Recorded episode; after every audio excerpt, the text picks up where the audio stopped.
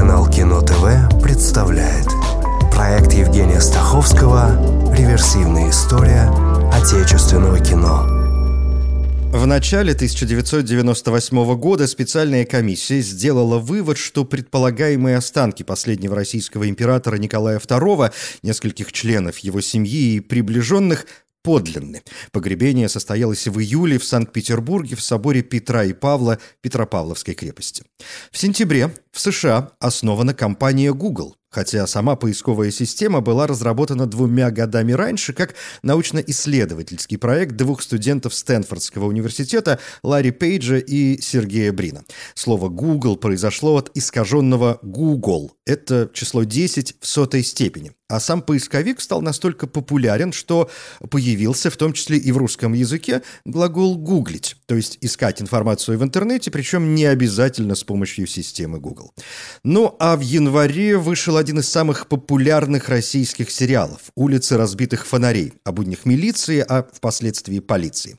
Сериал до 2019 года выдержал 16 сезонов, это 501 серия, и каждая представляет собой отдельное детективное расследование – Режиссером первого сезона был Александр Рогошкин, и вот теперь кино. Год 1998.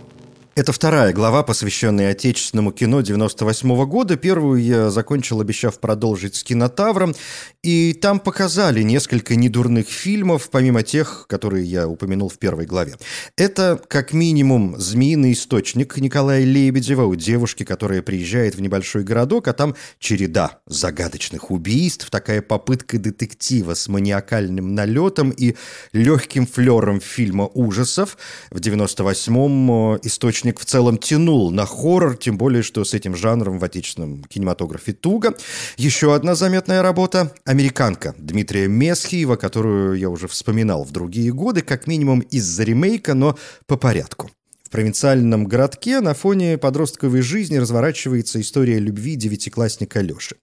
А «Американка» — это, собственно, пари, условия которого нельзя нарушить, и это пари Леша заключает с девушкой Таней, подругой своего погибшего старшего брата.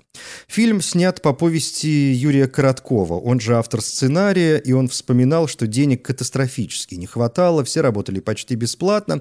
Дошло до того, что актеры приезжали на съемки за свой счет, а Короткова попросили убрать из сценария все, что требовало денег.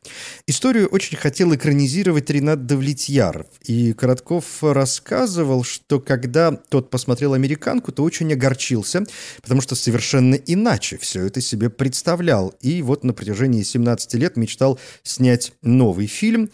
В 2013-м он и правда его снял, снял э, ремейк. Картина вышла под названием «Однажды». И я не слишком понимаю какое-то новое видение, потому что фильм очень похож местами до мелочей на то, что показано в картине Месхиева. Надумал ли ты вступить в комсомол. Матильда Вячеславовна, а ему боженька не велит, его в рай не пустят. Господи, ну почему ты в моем классе все показатели портишь? Сядь, Киселев. Шел бы хоть в семинарию, что ли, носил бы рясу и долбил бы поклоны целый день об пол. Не могу не сказать два слова об историческом полотне Сергея Тарасова «Князь Юрий Долгорукий», о том, как, собственно, Долгорукий хочет объединить русские земли. Этот фильм пафосная драма, имеющая к действительности малое отношение, да, впрочем, мы и знаем не так уж много. Долгорукий тут представлен прям спасителем Отечества и, правда, объединителем земель русских, а не обычным кровожадным средневековым русским князем, захватчиком, проведшим большую часть жизни в войнах с другими Рюриковичами, в том числе за мать городов русских, Киев. Он и прозвище Долгорукий получил за то, что тянул длани свои к южным землям. Но Изяслав, племянник Долгорукова, его оттуда поначалу благополучно гнал. Потом Юрий Киев взял, но вскоре умер, и в Киеве снова поднялись антисуздальские настроения. Долгорукий же всю жизнь по совести был князем Ростова-Суздальским. Нет, вот Киев ему подавай, Москвы мало. Что до Москвы, то есть подозрение, что и помним мы Долгорукова, в общем, только потому, что при нем этот город впервые упоминается в летописи. Это 1147 год, и отсюда ведется летоисчисление Москвы, когда празднуют День города. Но важно понимать, что на самом деле никто не знает, когда была основана Москва. 1147 год – только год первого упоминания. Не значит, что ничего не было раньше, тем более, что было. Боярина Кучку Долгорукий, как известно, убил и земли забрал. Фильм снимали к 850-летию Москвы. Предполагалось, что он покажет значимость этого события. Поэтому для любителей сказочных исторических построений вполне подходит. Он и правда весьма интересный. Но, конечно, не стоит рассматривать захват поместья боярина Кучки князем Долгоруким как первый шаг к объединению русских земель. Да не в гости я приехал, боярин. Ну ладно, я встречал тебя как гостя и угощал как гостя. За угощение спасибо, а речь вот о чем поведу. Когда противиться перестанешь? Когда под мою руку пойдешь? С чего это я должен под твою руку идти, а? Все города и земли, как завещал отец, я хочу собрать воедино. Ой, шустрый ты князь. Шустрый. Все себе, все себе. Смотри, не объешься, пузо-то лопнет. Да не лопнет, боярин. Среди комедий или их попыток в 98 году выделяются особенности национальной рыбалки, второй фильм Рогошкина из серии особенностей. Из названия ясно, чем собираются заниматься герои. «Дети понедельника» с трогательной Ириной Розановой и «Дрянь хорошая, дрянь плохая» с Оксаной Фандерой. Хотя если опираться именно на имена и уже за пределами комедий, то вот вам «Раздетые» – экспериментальное театральное кино про фотографа и модель, и этот фильм, среди прочего, интересен с точки зрения фильмографии Кирилла Серебренникова. А вот «Отражение» про егеря и богача, который хочет купить э, заповедную землю, но фильм интересен скорее только из-за Андрея Звягинцева. Он тут появляется в эпизоде, но это не значит, что стоит смотреть весь фильм. Можно ограничиться как раз эпизодом на 25-й минуте. И, к слову, чем-то это напоминает то, что потом мы увидим у Звягинцева в «Левиафане». Саша, вы меня удивляете, ей-богу. Я могу сказать только то, что я могу сказать. Только то, что мне поручено. А что будет, если, к примеру, я не соглашусь? Я не думаю, что вы это всерьез. Почему я азартный человек? Игрок. Это не та игра, в которую можно выиграть. Саша. Ну или вот вам «Стрингер». Весьма достойная работа, привлекшая к себе внимание тем, что в главной роли там Сергей Бодров-младший, главный герой поколения второй половины 90-х. Э, кажется, сегодня понятие «стрингер» уже не используют. Все мы теперь в какой-то мере стрингеры, но вообще так называли или журналистов-фрилансеров, или вообще любого человека, который специализировался на добыче интересных, в первую очередь, видеоматериалов, которые он потом продавал заинтересованным, например, средствам массовой информации.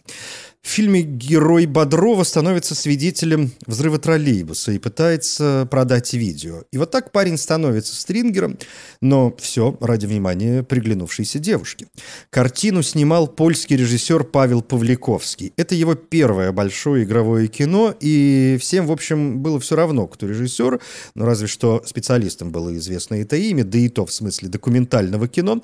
Кто же знал, что в 2015-м Павликовский получит «Оскар» Оскара за фильм «Ида», а потом еще три номинации, но уже за «Холодную войну». А в «Стрингере» еще и прекрасный Владимир Ильин в роли политика Еворского, чьим прототипом стал Владимир Жириновский. В 1995 году Павликовский снял как раз документальный фильм «Путешествие с Жириновским», пока катался с ним по городам в рамках предвыборной программы. И там же с ними был молодой фотограф и стрингер, который потом вошел в ближний круг Жириновского и стал прототипом героя Бодрова. Где будут пастись наши овцы? Где будут нести яйца наши куры? Руки прочь от нашей земли. Отдай сюда. А это вам, жрите, пока есть. Скоро этого не будет. Вы все продали. У вас нет программы. Вы банкроты. Нет, программы нет. А, у меня есть. Последний раз Еворского я видел года два назад по телевизору. Его тогда часто показывали. Это был человек-торпеда. Но потом он куда-то исчез. Честь имею. Главный приз фестиваля «Окно в Европу» получила драма Сергея Снежкина «Цвет календулы» о том, как новые русские хотят купить дом некогда знаменитого советского поэта. Из экранизаций отмечу «Вино из одуванчиков» Игоря Апасяна по произведению Рэя Брэдбери. Очень приличная адаптация с прекрасными актерами, детьми, войной, машиной счастья и всем остальным. Это последняя кинороль Иннокентия Смоктуновского.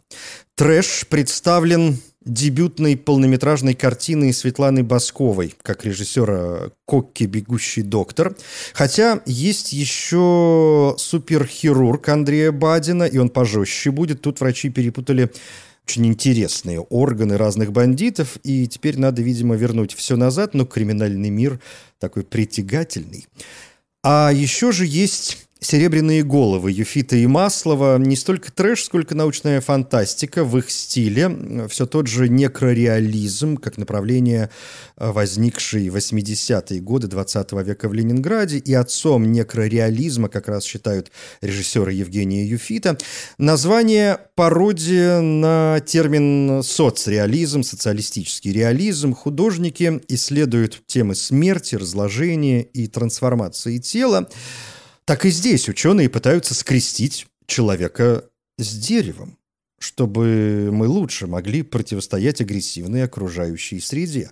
Но, конечно, не обойдется и без мутантов, оставшихся от прошлых неудачных экспериментов. Что ты больше любишь? Знать или быть? Хотел бы ты стать женщиной? Или енотом? Или рыбой? Отдайте одежду. Зачем? Холодно. Двигайся. Последний пункт на сегодня – «Сибирский цирюльник» Никиты Михалкова. Фильм вызвал противоречивые отзывы. Он не слишком понравился критике, что, в общем, нормально, но в целом понравился публике. Дорого, красиво, международно, хоть и не слишком э, правдоподобно, да и актеры слегка взрословаты для молодых героев.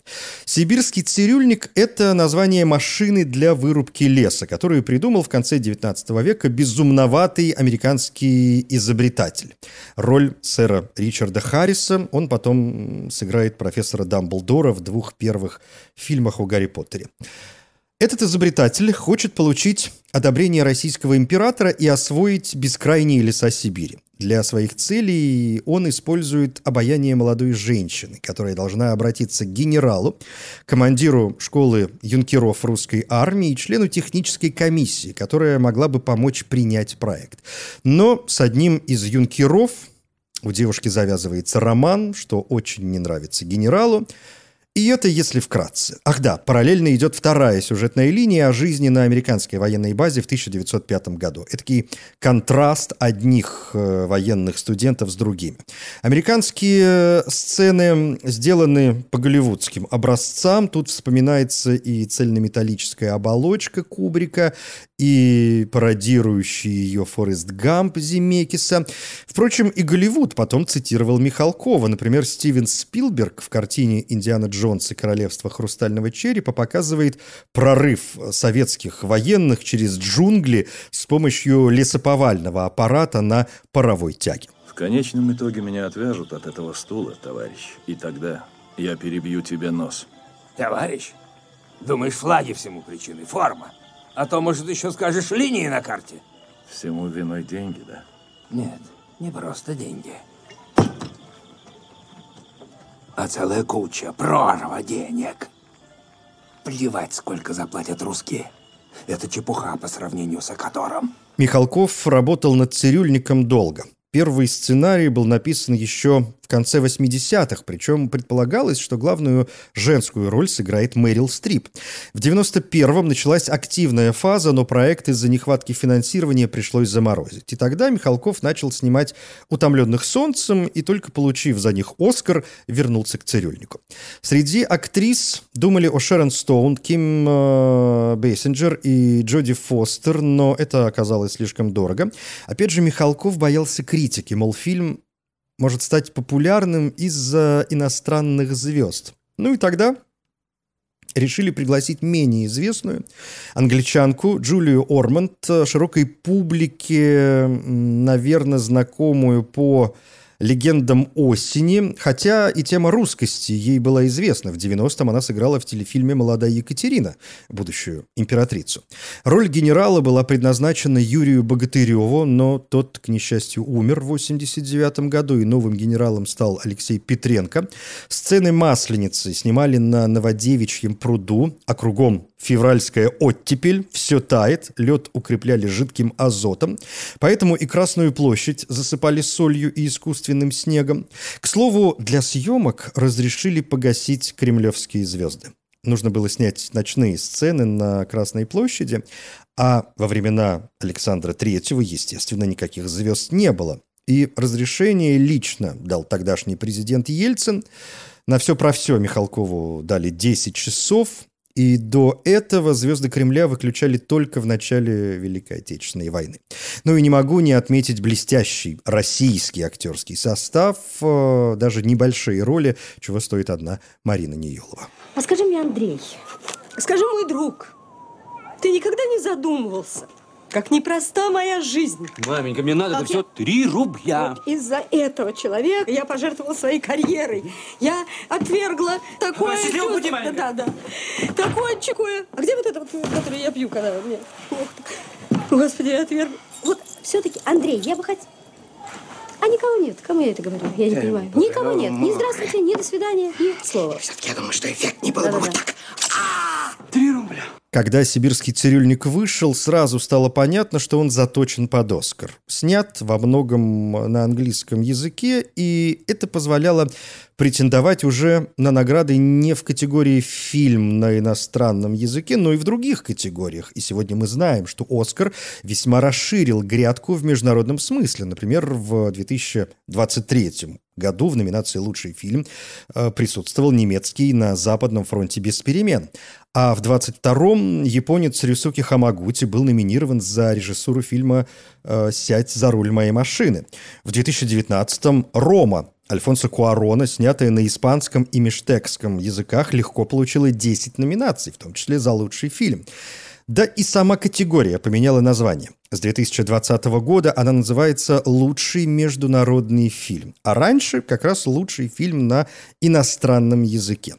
И в 2020-м южнокорейский фильм «Паразиты» стал первым, получившим награды как за лучший международный фильм, так и за просто лучший фильм.